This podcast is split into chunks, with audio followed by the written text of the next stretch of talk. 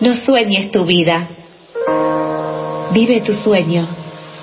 Piensa, cree, sueña y atrévete, sete, salte del closet.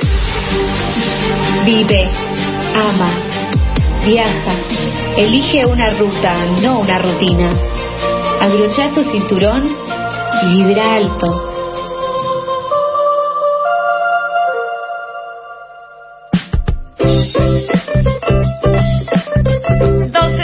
Mañana, 11 minutos, en realidad 12 del mediodía, 11 minutos ha salido el sol del mediodía y eso se ha reflejado en la voz dulce, hermosa, coaching, que escucharemos ahora que es Tete. Hola Tete, buen día.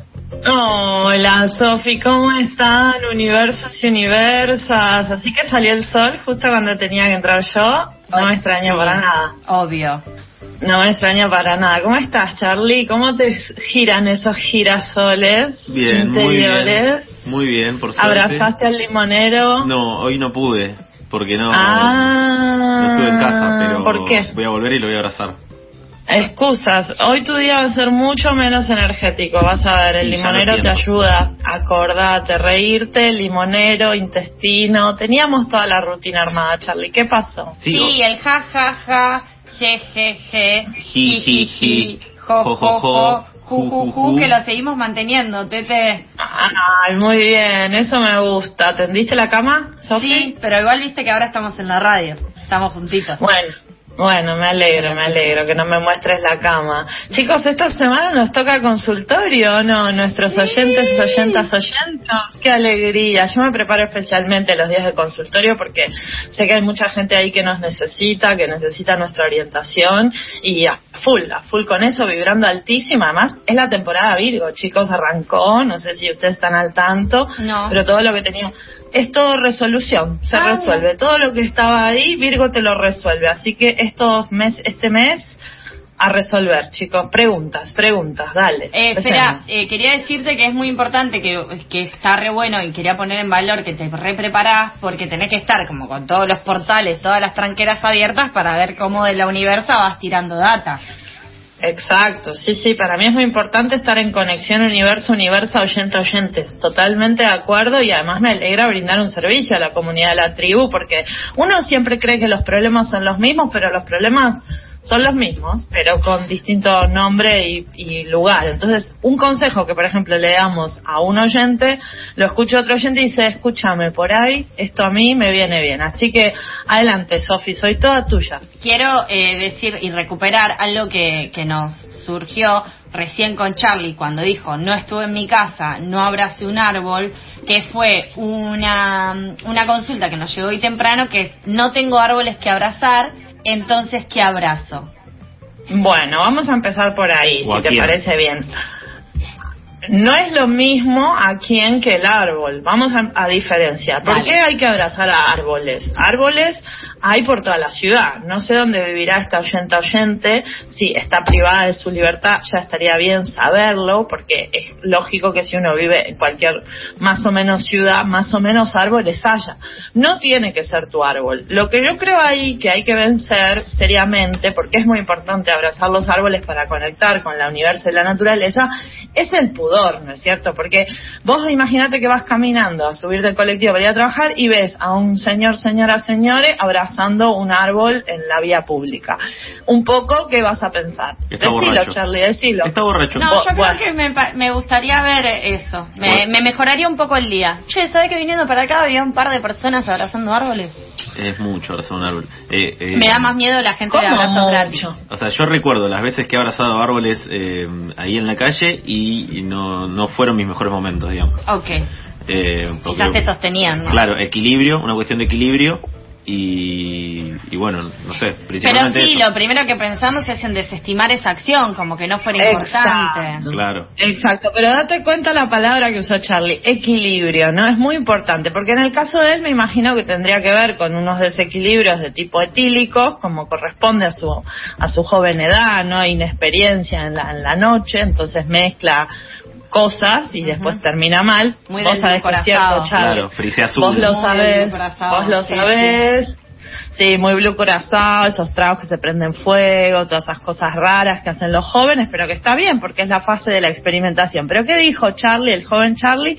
Que luego de toda esa experimentación, el equilibrio. Entonces voy a volver sobre esa idea, ¿no? ¿Qué es un árbol, compañeros? ¿Qué es? ¿Qué es sino una manifestación de la Tierra sobre el plano, ¿no? O sea, es algo que emerge. Y si lo abrazamos, nuestro desequilibrado universo interior, ¿qué pasa? ¿Se mueve mucho el árbol? Charlie, ¿vos te acordás? Eh, depende eh, si hay viento o depende qué tipo de árbol, por ejemplo. Pero el, tronco del árbol, el tronco, ¿se mueve? Eh, no mucho, no, no. Está bastante, bastante estable estabilidad, equilibrio, eje, es sinusoidal el tronco del árbol, mira la palabra. A ver, para, ¿eh? no, no tiene el sinuo, no, no, no, ah, mueve. No, es recto, ¿no? Y ahí está. Por eso hay que abrazar a los árboles y por eso le digo a nuestra oyente oyente que si no tiene uno, se consiga uno.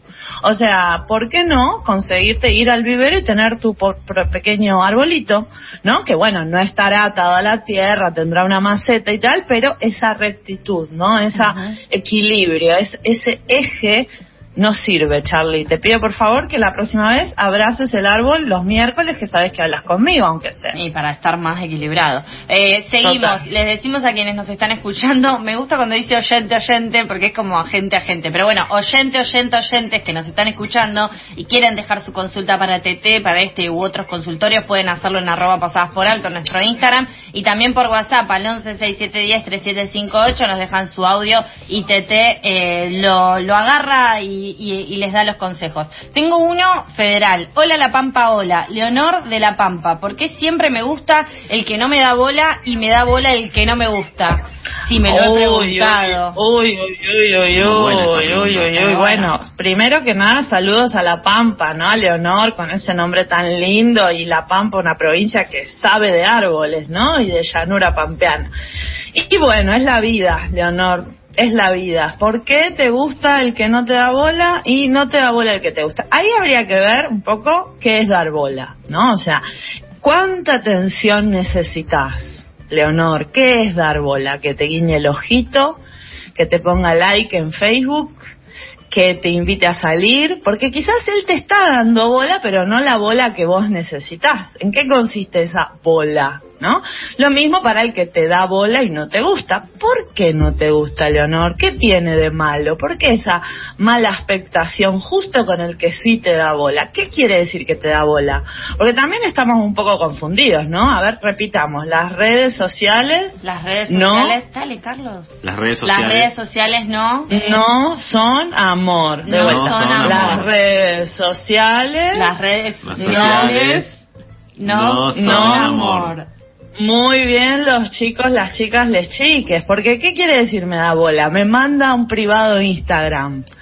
¿Eso es dar bola? Sofía, ¿vos te parece? me repite la historia. No, me ¿vos sabés que yo creo, Tete, con corazoncitos. Que esto de que me gusta el que no me da bola y me da bola el que no me gusta, eh, son todas cuestiones de decisiones. Claro. Eh, y de si hay alguien que dice que no, o sea, si vos decís no me da bola, pero en realidad capaz que sí, efectivamente está decidiendo no darte bola, mientras otra persona sí te está dando bola, o la bola que vos necesitas, y tenés el tupé de decir, Ay, no me gusta, aclararle las cosas a esa persona que te... Por Eh, favor, ¿cómo le yo un poco de orden. No me gusta. No, no, Muy bien, obvio, Diego. no. No, sí. También hay, hay que... Claro, resolución. No hay que cerrar está. puertas por cerrar, ¿no? Porque uno nunca sabe. Carlos, ¿Qué? pero, por pero favor. Es, es así, o sea, por eso no hay que preguntarle a dos o a tres, porque uno nunca sabe. Ok. Eh, seguimos con otra. ¿Te parece, Tete? Pasamos. Sí, me parece, me parece. Acá, más cerca, Emiliano de Palermo. Me- y esto es muy Palermo realmente. No lo quiero juzgar, A ver. pero lo empiezo a juzgar. A ver, Emiliano. Me recomendaron para una dieta más sana usar en mi cocina elementos de madera porque te conecta con la esencia, ¿no? Y ya tengo toda mi batería de cocina en madera, pero noté últimamente que la comida ya viene teniendo un sabor muy amargo después de tanto uso. Creo que no me está cayendo tan bien. La Bueno, ¿no? Emiliano, Emiliano, hay que tener cuidado con esos consejos. ¿Con qué esencia te conecta la madera, Emiliano? ¿Es una esencia natural, es una esencia de madera de Palermo, es de bambú, es más cara esa esencia que los utensilios normales. En fin, yo no quiero decir, como veníamos diciendo, que la madera no sea noble. Decíamos, es más noble en un árbol, ¿no? Entonces uno la abraza y dice, ay, madera. Ahora, si la comida, Emiliano, está teniendo mal gusto, pueden pasar dos cosas. Una, que los utensilios de madera estén viejos, entonces te estés intoxicando. Y la otra es que no estés cocinando con amor, porque uno sabe que si cocinas sin amor, la comida le sale fea. Entonces yo te yo revisaría esas dos cosas, Emiliano. Por un lado, entiendo que has gastado mucho dinero, porque en general los utensilios de madera son un poco más caros. Bueno, habrá que reinvertir ahí porque si no, viste, la vida es así, uno no puede vibrar alto gratis. Reinvertimos ahí de nuevo con los nuevos utensilios de madera y la otra opción también es que o vos te estés cocinando sin amor o que la persona que te esté cocinando no te quiera en absoluto. Entonces lo que te está cocinando sabe bastante mal. Esas dos serían mis recomendaciones. Sí, también quizás lo curó mal, viste, capaz que le pasó como con los mates. Acá tenemos otro que es de María Soledad de Lanús, eh, ¿por qué son tan difíciles los martes y siempre quiero renunciar a mi trabajo? Para nada identificada. Ah, ah qué, qué controversia el tema de los martes. Mira, yo creo que los martes tienen un problema de identidad. Porque son como que, ¿qué son? ¿Qué son? ¿Qué hay? Empieza la semana no empieza la em, termina la semana, no es la mitad de la semana, después del bajón del lunes viene la remontada del martes, pero el lunes fue tan bajonero que el martes nunca alcanza a remontar, el miércoles ya se está contando cuenta atrás, pero ese es un problema del capitalismo, chicos, eso no tiene nada que ver con nuestras almas y nuestros almes. ¿Por qué? Porque nuestra alma no conoce días de semana. ¿Qué sabe mi alma qué día es?